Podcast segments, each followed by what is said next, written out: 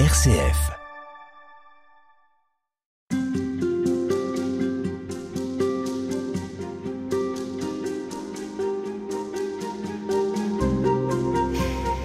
Alors qu'il a été élu pape deux ans auparavant, François publie en mai 2015 une encyclique qui a fait date. Il s'agit de Laudato Si, salué par de très nombreux observateurs et reconnu comme un texte de référence en matière d'écologie intégrale. Comme le veut la tradition, ce sont les premiers mots du texte qui ont donné son nom à l'encyclique. Laudato Si, ce sont les premiers mots de la célèbre prière de Saint François d'Assise. Dans ce texte, le pape François nous invite à la conversion intérieure et extérieure, et c'est ce que nous allons essayer de découvrir avec vous, sœur Hélène Noisette. Bonjour à vous. Bonjour. Vous êtes religieuse auxiliatrice. Vous avez une formation initiale d'agroéconomiste. Pendant euh, un certain nombre d'années, vous avez été impliquée au sein du CERAS, le Centre de recherche et d'action sociale, euh, fondé et dirigé par les jésuites ce sont des, des, questions qui vous intéressent euh, beaucoup. C'est euh, notamment à cause de votre formation initiale d'agroéconomiste que vous êtes particulièrement sensible euh, aux questions environnementales. Oui, oui, c'est sûr. Ou peut-être que c'est le choix de la formation d'agronomie ensuite parce qu'il y avait déjà une préoccupation pour les questions environnementales. Je crois que le tout début vient d'un engagement avec le CCFD Terre Solidaire quand j'étais euh, collégienne. Voilà, et avec une, une campagne de carême à ce moment-là sur le Brésil et sur le mouvement des sans-terres.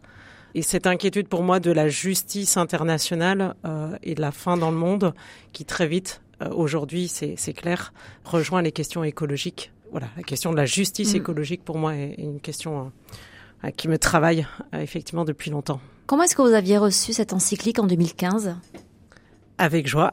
Euh, avec joie parce que pendant mes, mes études d'agronomie, j'ai pu sentir, comme chrétienne, comme catholique, parfois un, un manque de parole, même de, de réflexion, d'implication de, de l'Église catholique en France, en tout cas sur ces questions-là, qui étaient déjà très prégnantes j'ai eu la chance de, de terminer mes, mes, études en Amérique centrale, de, de voir comment bah, déjà le dérèglement climatique impactait la vie de personnes les plus pauvres dans, dans ces pays d'Amérique centrale.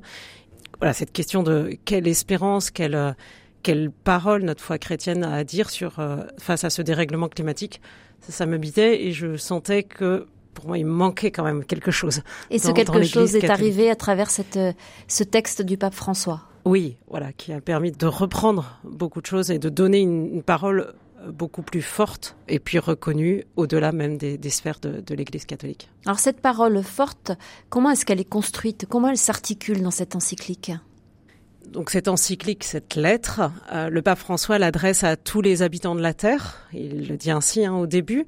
Donc c'est bien sûr une parole qui, qui, comme toute parole de l'Église sur les questions sociales, n'a pas vocation à rester à l'intérieur de, la sphère ecclésiale, mais offerte à tous ceux qui voudront bien la lire, parce qu'on est devant bien sûr un défi commun avec les questions écologiques.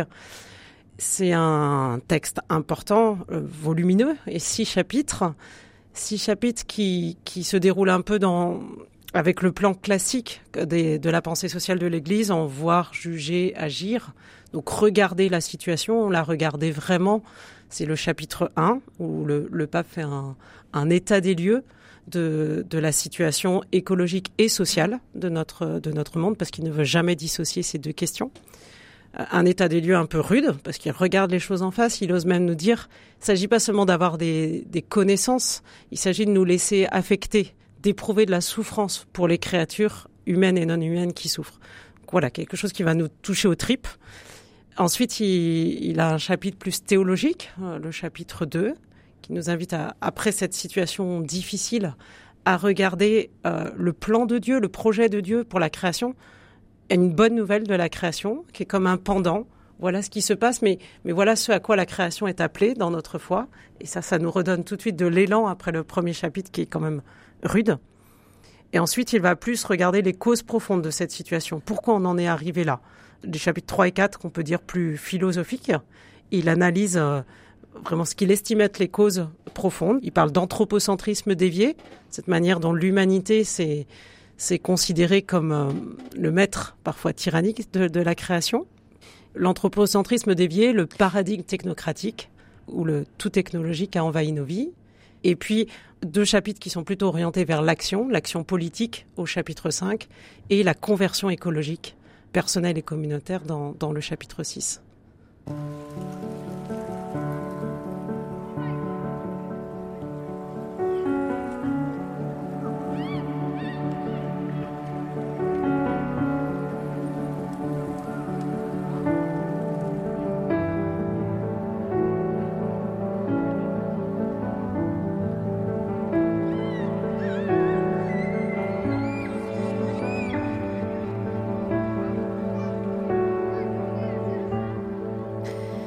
Sœur Hélène Noisette, est-ce que selon vous, il y a euh, quelque chose qui domine dans cette encyclique euh, Qu'est-ce qui euh, en fait la, particularité? Il y a alors plusieurs choses. Un des grands axes qu'on connaît, c'est ce, c'est, cette invitation que le pape François martèle à écouter tant la clameur de la terre que la clameur des pauvres, et donc à ne jamais dissocier les questions écologiques et les questions sociales. Le fameux tout est lié. Le fameux tout est lié, effectivement une manière de nous dire attention, les questions sociales ne vont pas se résoudre juste par la croissance économique. Et surtout si cette croissance économique conduit à, prélever davantage de ressources, il nous faut interroger cette croissance économique. Elle ne va pas résoudre la pauvreté simplement parce qu'il y a plus de richesses, si ces richesses ne sont pas réparties d'une meilleure manière.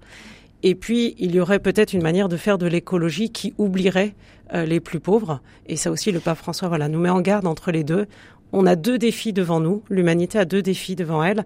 À la fois permettre aux populations les plus pauvres d'atteindre un niveau de vie digne et en même temps le faire sans déplacer les plafonds environnementaux, c'est-à-dire en fait le grand enjeu, c'est un enjeu de réduction des inégalités mondiales. De justice. Et c'est avec ça qu'il termine euh, ce, ce, son premier chapitre de d'état des lieux.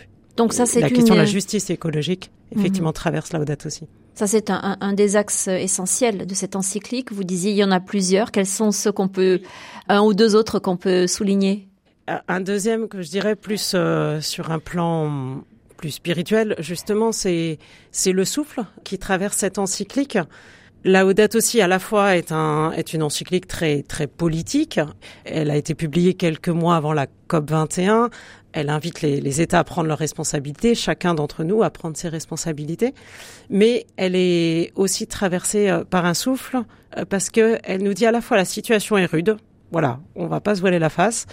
Mais la conversion écologique auquel le pape François invite, c'est, on sent bien dans toute l'encyclique, c'est une conversion, comme toute conversion, à une bonne nouvelle. C'est-à-dire que cette conversion écologique, elle nous coûte, mais elle est fondamentalement bonne pour chacun de nous, ça, je, je ça traverse le texte et j'en suis persuadée, cette sobriété heureuse, par exemple, à laquelle le pape François invite, euh, c'est un chemin qui demande un effort. C'est pas facile, mais qui fondamentalement nous oriente vers plus de vie. Et cette conversion écologique, elle est une conversion pour plus de vie pour tous. Et c'est en cela qu'elle est bonne. Oui. Parce qu'elle nous, elle nous appelle à plus de vie. Oui.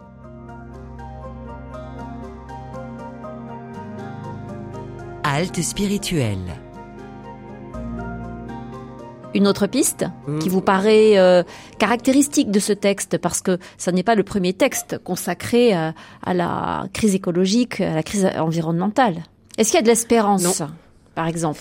Ou bien c'est quand même un état des lieux euh, assez tragique et dramatique non, non, l'état des lieux euh, rude, comme je disais, c'est le chapitre 1, mais l'enjeu, il est de pas s'arrêter à la fin du chapitre 1, euh, de poursuivre. Et, et, bien sûr, là où date aussi est, est traversé, là aussi, d'espérance. Euh, c'est un texte chrétien qui nous invite à, à, revenir aux sources de notre foi. Et notre foi nous invite à, croire euh, au salut pour toute la création, pas seulement pour l'humanité. On l'a parfois un peu oublié, mais toute la création est, appelée à cette euh, cette communion en Dieu, cette fête céleste. J'aime beaucoup cette expression que, le pape François utilise dans, dans son texte en nous disant, euh, voilà, nos, nos efforts aujourd'hui, ils nous paraissent difficiles parce qu'on voit on voit pas bien où, on va. Euh, on peut être découragé de fait, légitimement. Mais nous sommes convaincus que derrière ces efforts, nous n'agissons pas seuls. Et Dieu a choisi de nous demander de collaborer à son œuvre de création a demandé à l'humanité de faire réussir la création, j'aime cette expression aussi, et que c'est lui qui va compléter les, les, vides de nos œuvres, comme, comme le dit un psaume. Donc c'est pas de nous seuls que nous attendons le résultat de notre action, et ça je crois que c'est précieux sur les questions écologiques. Parce, parce que ce serait désespérant sinon. On peut être effectivement un peu, un peu désespéré, et en même temps c'est pas sans nous. C'est une collaboration entre Dieu et nous. Oui, oui, c'est une collaboration entre Dieu et nous. À l'image, euh, j'aime parler du reprendre le, texte de la multiplication des pains dans, dans l'Évangile, en disant voilà, nous, nous apportons nos cinq pains, c'est complètement dérisoire par rapport à la fin des 3000 ou, ou voilà de la foule qui est là.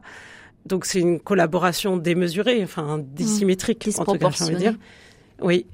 Mais ces cinq pains, c'est bien ça que le Christ prend pour les multiplier pour la, la fin, la fin F-A-I-M, mais la fin, la finalité de, de la création, la fin l'infinité de l'humanité qui est cette, cette communion en deux, cette fête céleste. Et finalement, avec ces cinq pains, il arrive à, à rassasier tout le monde. C'est ça, voilà. Apporter ce que nous pouvons, nos, nos conversions écologiques personnelles, communautaires, tout en les remettant à un, autre euh, qui, lui, en fera quelque chose de plus grand. Merci beaucoup et on vous retrouve demain pour poursuivre.